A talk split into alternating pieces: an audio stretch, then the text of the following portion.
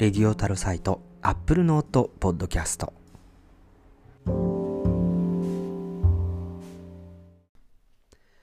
皆さんこんにちは。松村太郎です。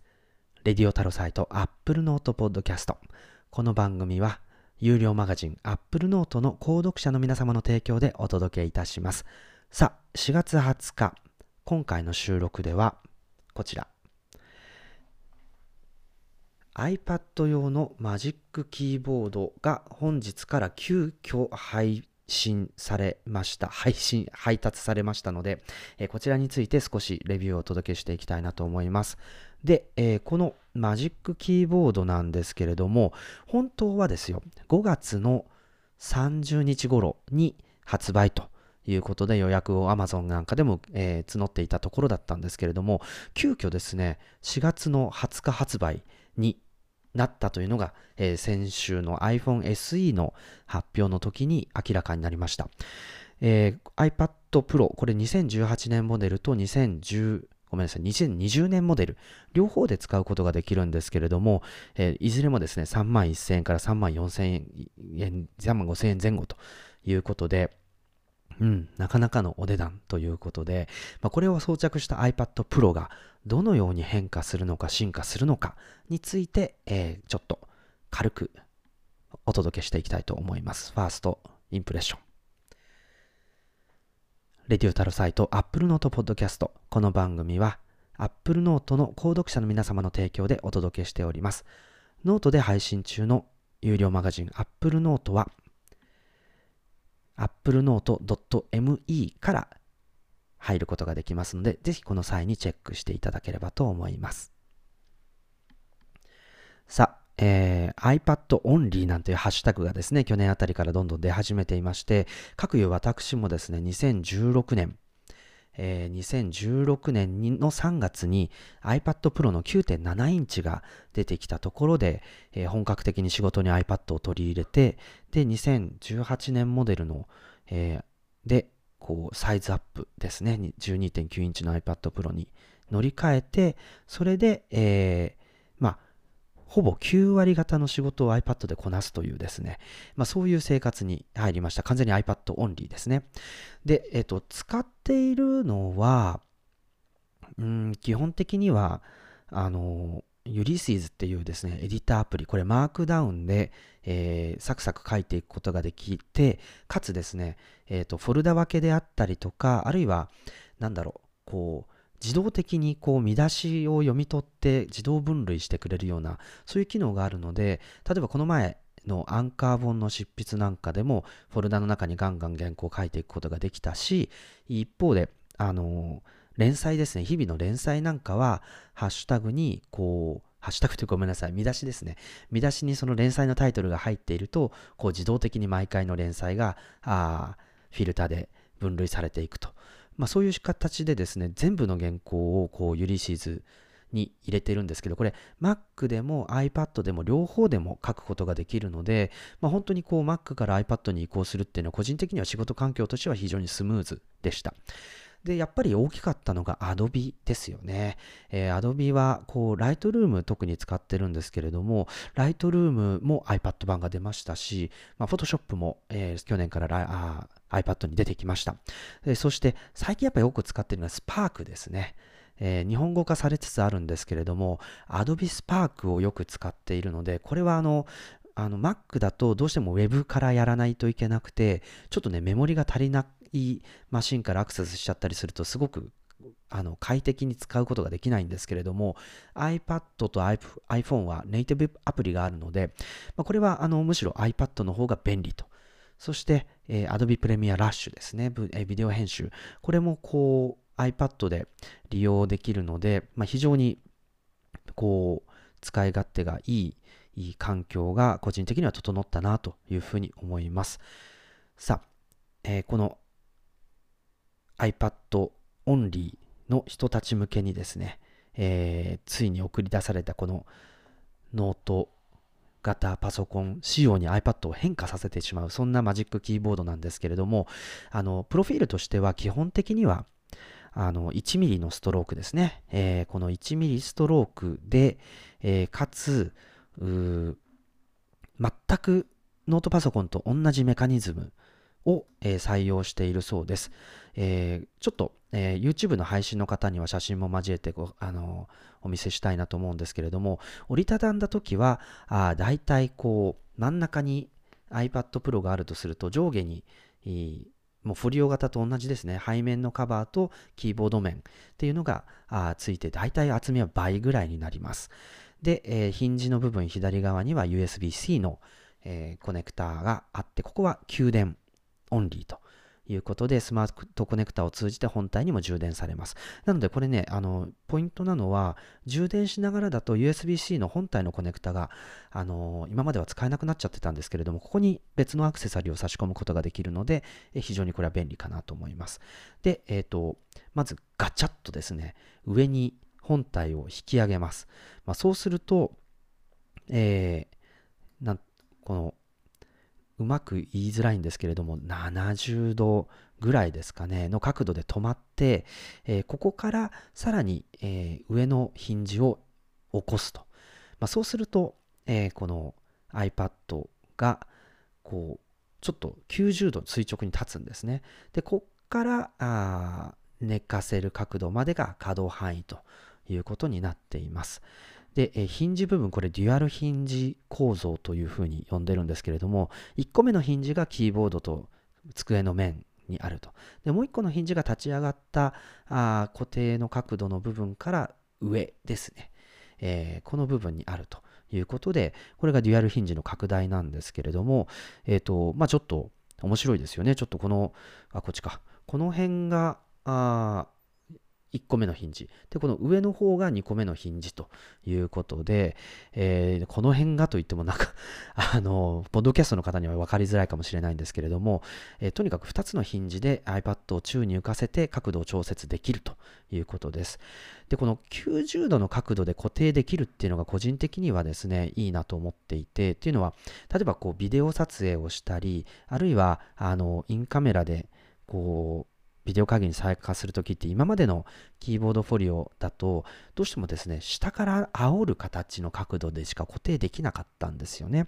で一方で背面カメラを使う場合はよりこう机の面に寝た角度になってしまうと。ところがこのスマートキーボードフォリオでできなかったこの90度垂直ですね。この垂直に立てるっていう固定は意外とこう固定したカメラで撮影するみたいなパターンで、えー、威力を発揮しそうだなと。思いました。なので、例えば iPhone と iPad Pro の2カメラ体制で 4K で映像を撮るみたいな時に、片っぽはこのスマートキーボードフォリオで固定して撮りっぱなし。で、もう片方の iPhone で、こう、アップにしたりとかですね、いろんな画角を変えた B ロールを作るみたいな、なんかそういう使い方なんかもできて、ちょっとすごくこれはですね、むしろビデオ撮影の時にイメージが湧くなというふうに思いました。さあ、キーボード、えー、もうちょっと詳しく見ていきますと、先ほどと繰り返しになるんですが、MacBook Pro 16インチや、あ Mac はい、MacBook Air ですね。MacBook Air。この、えー、そうですね。この、なんというか、この2つの角度で、えー、搭載されている Magic キーボードと同じ仕組みということで、えー、全くメカニズムも同じ。ただ、やっぱりボディの合成であるとか、あるいは、あのー、そのものの質量みたいなもの、このあたりでタッチとか音って変わるんですよね。で、どちらかというと、これあの、非常に机の面からあの近いあの位置でキータイプをすることになるので、どっちかというと、こう、もこもことした音っていうのは、メインのキーボードは、あの、主体になってくるのかなと思います。ただ、一点だけ気になったのが、あと、キーが一つだけひときわでかい、日本語キーボードの場合の、このエンターキー、リターンキーですね。で、これはやっぱりなんかちょっとカシャカシャする音が気になるなと。いうことで、ちょっとこれだけ、あの他はモコモコとしたラバードームの音が主体なんですけれども、ちょっと一個だけ違う雰囲気を醸し出すなと思いました。でもう一つ、えー、このタッチパッドですね。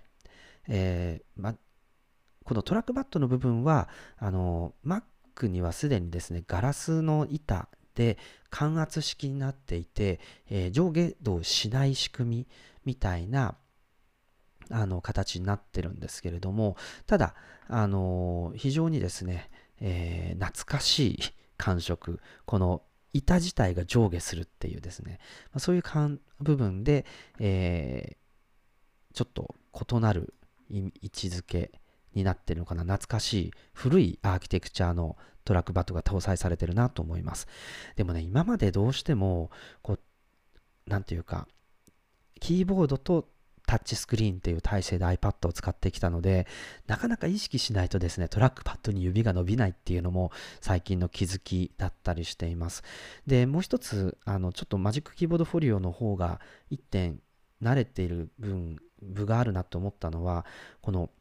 iPad が浮いてるので、ちょっとですね、数字キーを頻繁に使うようなタイピングの時って、どの角度に iPad を調節していても、この下のエッジに指が当たるんですよね。これが、あの、マジックキーボードフォリオだと、あ、ごめんなさい、えっと、スマートキーボードフォリオだと、こう、キーボード面にあの下の側面が設置してるのでありえなかったんですけれども、ちょっとここがあのもうちょっと離れてくれてもいいのになっていう感じはしています。まあ、これも本当に慣れの問題なんじゃないかなと思うんですけれども、はい。で一つこう週末も含めて使ってみて思ったことはあのやっぱりなんていうか iPad が机の上で置き場所が決まるっていうことなんですよね。今までなかったあの変化として。でどういうことかっていうと今まで iPad って本当に自由にいろんな場所を動かして使うことができてそれで意外とこうなんか机の上でもどこでもいいよ。どこでも置ける。置き場所が決まらなかったんですよ。ただ、このマジックキーボードフォリオだと、あの、マジックキーボードか、マジックキーボードだと、あの、USB-C の電源も直接刺さるっていうことで、この iPad の場所がデスク上で決まるっていうのが、なんか今までとちょっと違う変化だなというふうに思っていました。まあ別にあの自由に動かせばいいということなんですし、こう、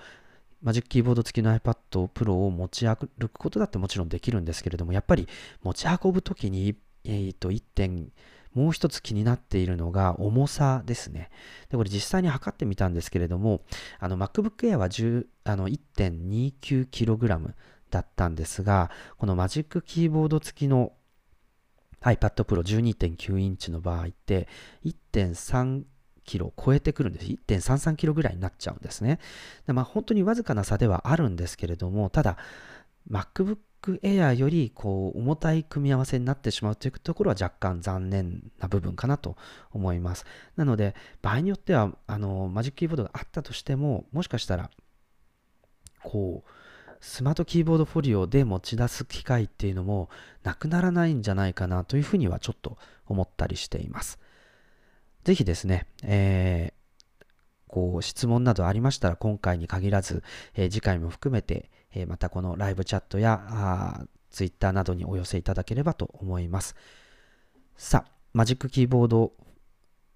付き iPad、iPad 付きマジックキーボード、まあ、なんという解釈にするかっていうのはなかなかなこう個人ではあの悩ましいところではあるんですけれども、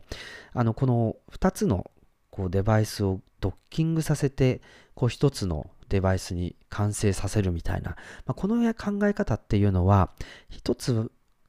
間違えばですね、その1回で完成品を作れないっていうですね、そういう批判もあると思うんですけれども、もう一方では、なんかこの使い方やスタイルによって、いろいろなこう、組み合わせ、えー、時と場合によって形を変えることができるっていう、こう、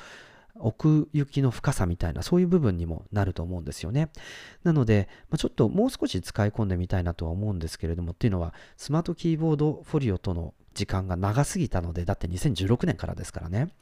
えー、このマジックキーボード付きの iPad っていうものが、そしてトラックパッドがこう常に用意されている状態っていうのが、まあ、どういうことになるのか。このあたりは少し、えー、もう少し時間をかけて考えてみて、また、あポッドキャストなどなどでお伝えできればなと思っております。さあ、あここまでお伝えしてきました、 Radio TAROSITE Apple Note Podcast 公開生収録ベータということで、今回はあ今日から shipping が始まっている iPad 用の Magic Keyboard について first impression をお届けしました。もう本当にね、キーボードに関してはもうあの不満がないタッチっていうことは MacBook Pro 16インチの時も MacBook Air の時にも、えー、お伝えしてきた通りだと思うんですけれども、まあ、そういった意味でそれが iPad Pro にこう入ったっていうことは一つの大きな進歩だなと素直に受け取って良いんじゃないかなと思います。ただ、やっぱり今まで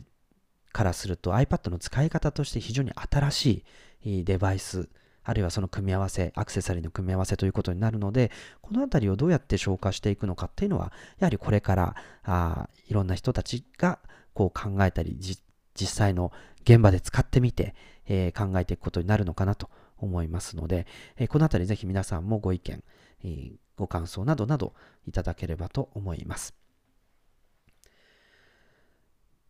iPad 用のマジックキーボードファーストインプレッションをお届けしてきました。Apple Note Podcast。今回はこの辺りで、え、お別れということになります。applenote.me では Apple Note の有料マガジンお読みいただくことができますので、ぜひこの機会にご購読のほどお願いいたします。そしてもう一つ告知なんですけれども、実は4月の17日、先週ですね。すいません。やっちまいました。あの、